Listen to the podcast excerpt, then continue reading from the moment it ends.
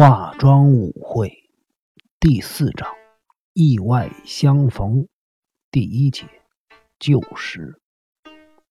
金田一耕助站在南园入口处的无栅栏平交道旁，他从口袋里拿出一根香烟，点上火，等着飞鸟中西派来接他的车子。他现在站的位置对面是东西向的国道第十八号线。顺着这条国道往西行，经过了追分，再往北走，就能直达江津。若是往东走，就能从对兵岭往南行，然后到高崎。他低头看着手表，还有三分钟就是下午一点了，快一点了。开往中清景泽的白山列车应该要经过这个平交道。金田一耕助往着清景泽的方向望去，忽然间想起了由于台风的影响，交通已经中断，不禁自我解嘲的苦笑着。前来接他的车子尚未出现，他又点燃了一根香烟。天气终于放晴了，四周变得明亮起来，覆盖在山顶的雾气渐渐散去。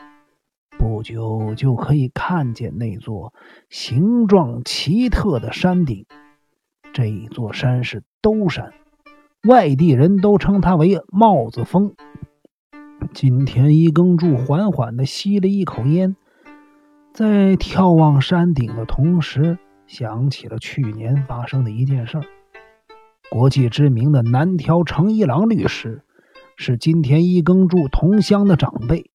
也是金田一耕助住的那栋别墅的主人，南田成一郎非常忙碌，几乎没有时间来这栋别墅小住。而南条夫人每年都会和在学校里教书的儿子媳妇带着孩子来这里度假。这栋别墅另外有一间独立小屋，金田一耕助便是住在小屋内。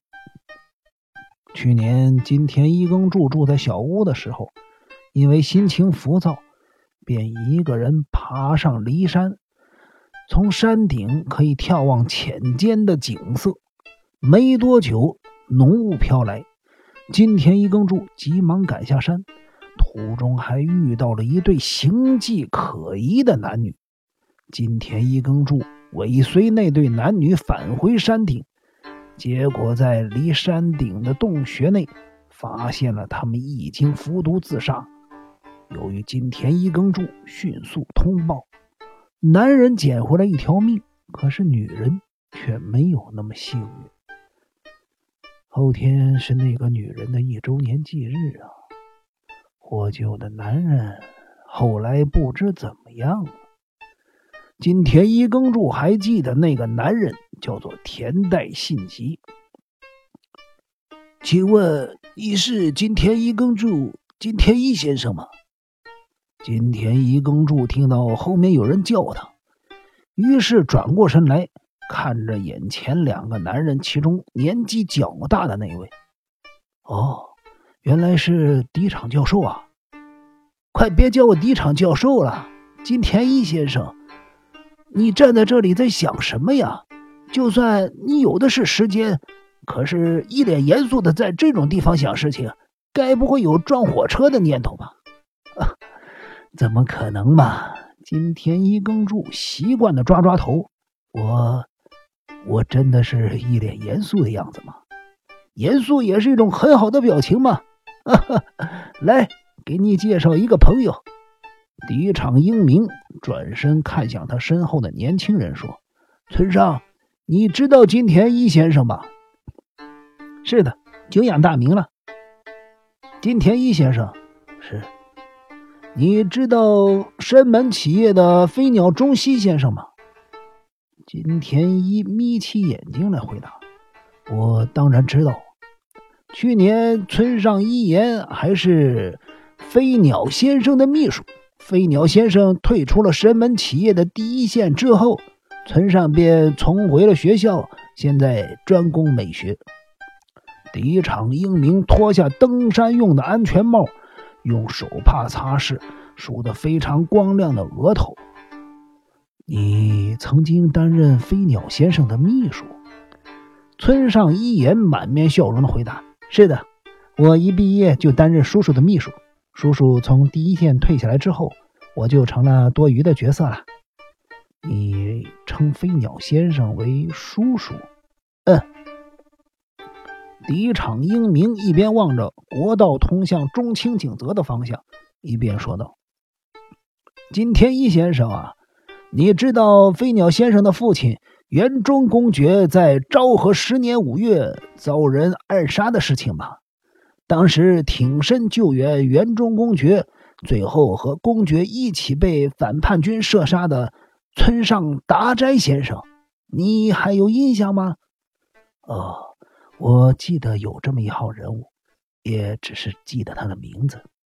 村上达斋先生称得上是飞鸟公爵忠心的家臣呢。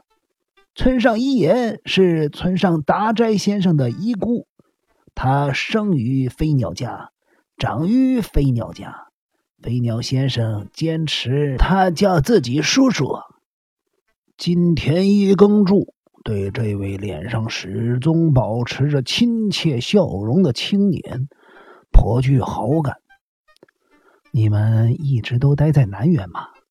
今天一耕柱转头看着身后被赤松和落叶松包围的南园一带，因为两个人刚从那里出来。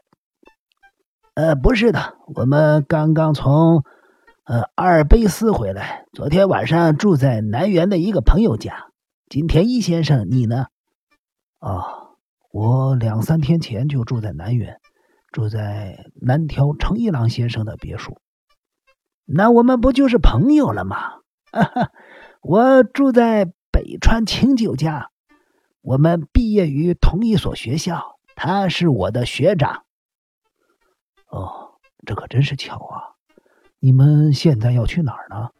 我们正要去飞鸟家，但是叫不到计程车呀。刚才敌场英明频频注视着中清景泽方向，原来是在等巴士。哦，那么我们一块儿去吧。我从刚才就一直在等飞鸟先生派来接我的车子。飞鸟先生派人来接你？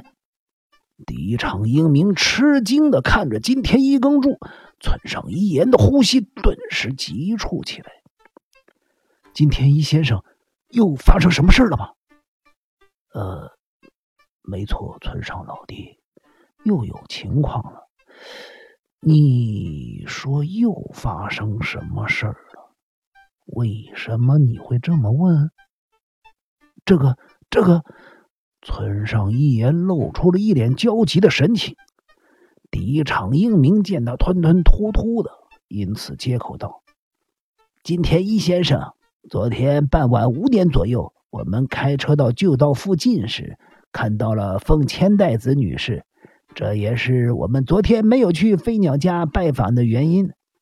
而且，他环顾了一下四周，接着说道。”附近的电线杆上都张贴着金村真二演奏会的宣传单，而飞鸟先生又派车子来接你，任何人听了都一定会认为有事情发生了。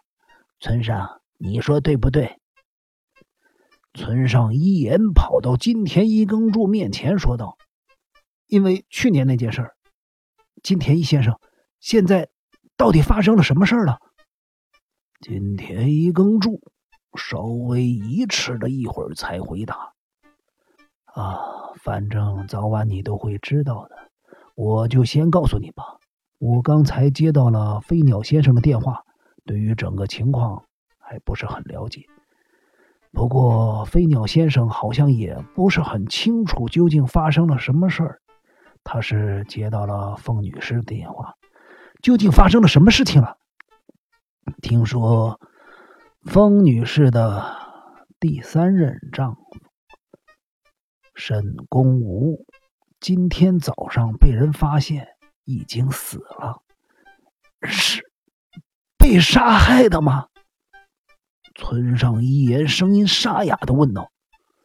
目前还不清楚，但是警方认为他杀的可能性比较大，因此去拜访投诉在高原饭店的凤女士。凤女士打电话给飞鸟先生求助，飞鸟先生立刻委托我调查这件事情。事实上，之前我们见面的时候，飞鸟先生就希望我能够调查下去年的那件事情了。狄长英明转动了一下眼珠，接着说道：“这么说，村上打过电话之后，飞鸟先生就接到了凤女士电话了。”“嗯，我打电话过去的时候，叔叔的心情很不错。”李长英明面露难色，歪着头说道：“那我们在这种情况之下去拜访飞鸟先生，一定会给他带来不便的。”教授，如果真的会给叔叔带来不便，那我们就立刻告辞。反正现在火车也不能行驶，就算我们想回东京，也回不去啊。对了，飞鸟先生不是有事请你帮忙吗？嗯，所以我只好过去看看了。那个女孩子一个人会害怕的。金田一先生，哦，什么事啊？事实上，我准备对飞鸟先生的荷包下手。你的意思是，金田一先生，你知道墨本乔达洛和霍拉伯吗？这都是古印度的文明吗？是的。我和村上打算组织一支探险队去那里考古，需要一笔庞大的费用。飞鸟先生对这件事也很感兴趣，而神门企业有一个神门奉公会，它是一个和教育事业相关的基金会。原本我们想找飞鸟先生提供一部分基金，让我们组成探险队，没想到他碰到这种事儿，唉。不好意思啊，我一直跟你说这些私事儿。哈哈哈。尽管狄昌英明朗声的笑着，依然掩饰不了他内心的彷徨。